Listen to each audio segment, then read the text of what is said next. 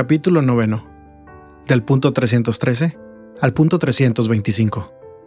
Espiritualidad matrimonial y familiar.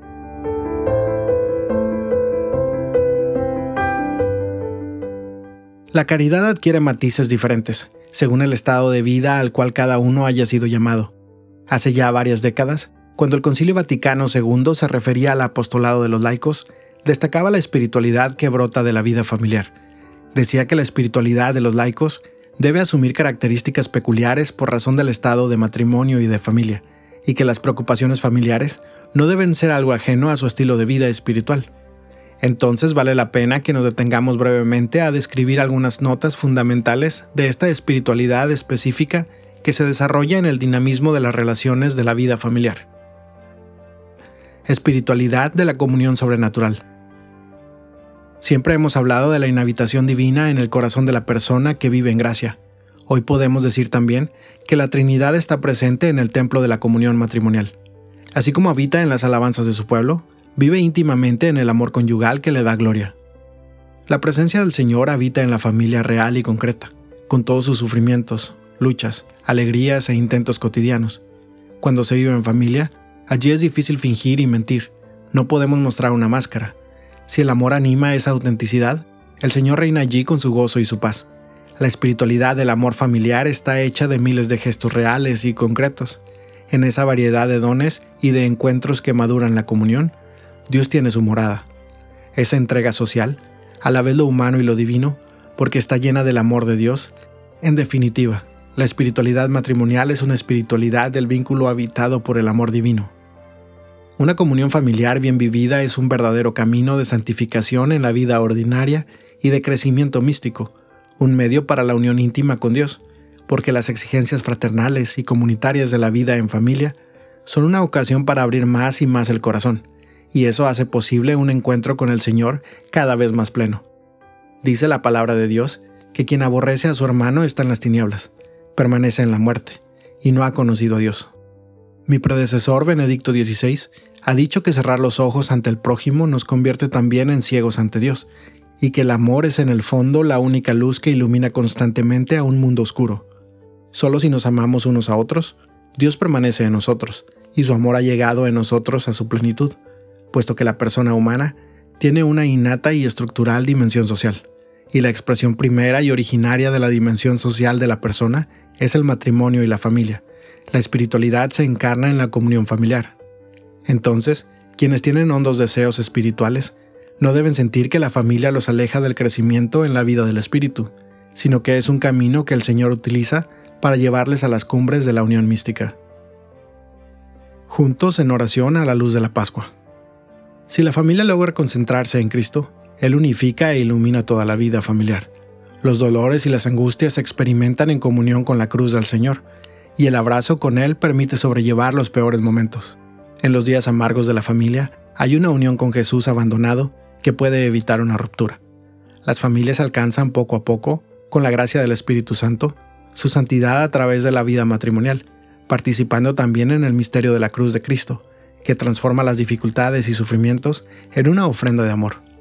Por otra parte, los momentos de gozo, el descanso o la fiesta, y aún la sexualidad, se experimentan como una participación en la vida plena de su resurrección.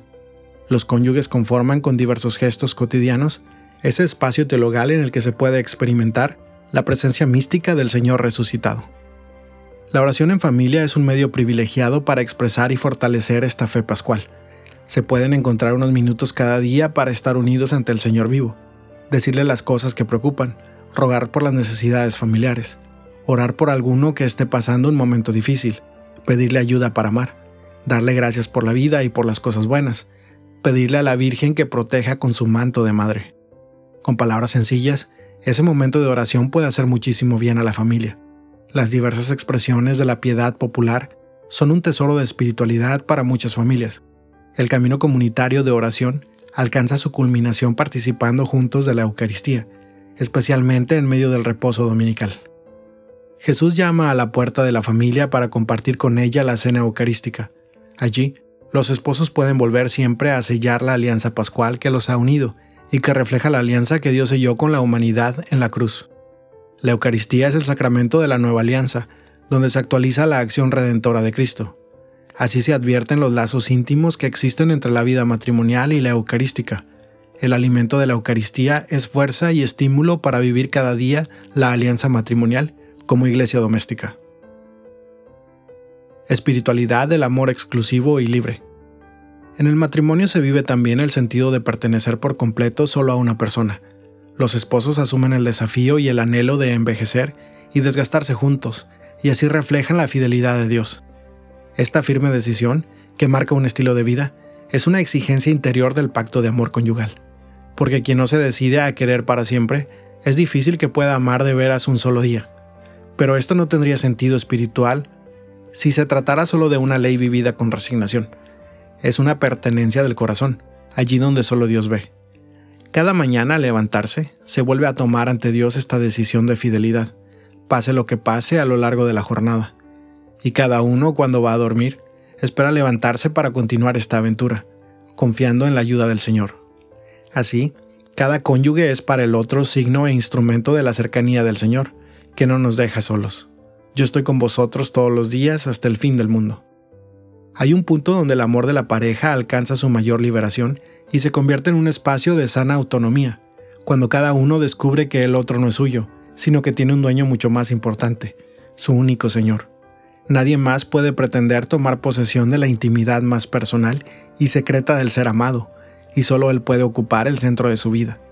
Al mismo tiempo, el principio de realismo espiritual hace que el cónyuge ya no pretenda que el otro sacie completamente sus necesidades. Es preciso que el camino espiritual de cada uno, como bien indicaba Dietrich Bonhoeffer, le ayude a desilusionarse del otro, a dejar de esperar de esa persona lo que solo es propio del amor de Dios.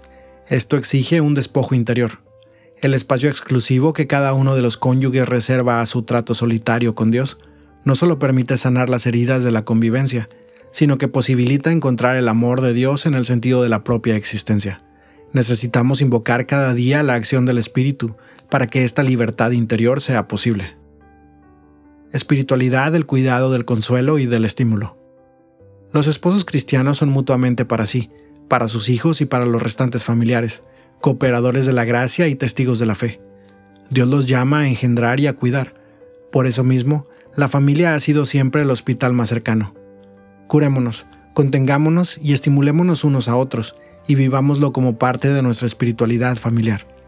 La vida en pareja es una participación en la obra fecunda de Dios, y cada uno es para el otro una permanente provocación del Espíritu. El amor de Dios se expresa a través de las palabras vivas y concretas con que el hombre y la mujer se declaran su amor conyugal.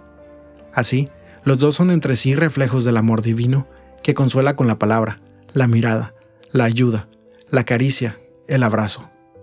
Por eso, querer formar una familia es animarse a ser parte del sueño de Dios, es animarse a soñar con Él, es animarse a construir con Él, es animarse a jugarse con Él esta historia de construir un mundo donde nadie se sienta solo.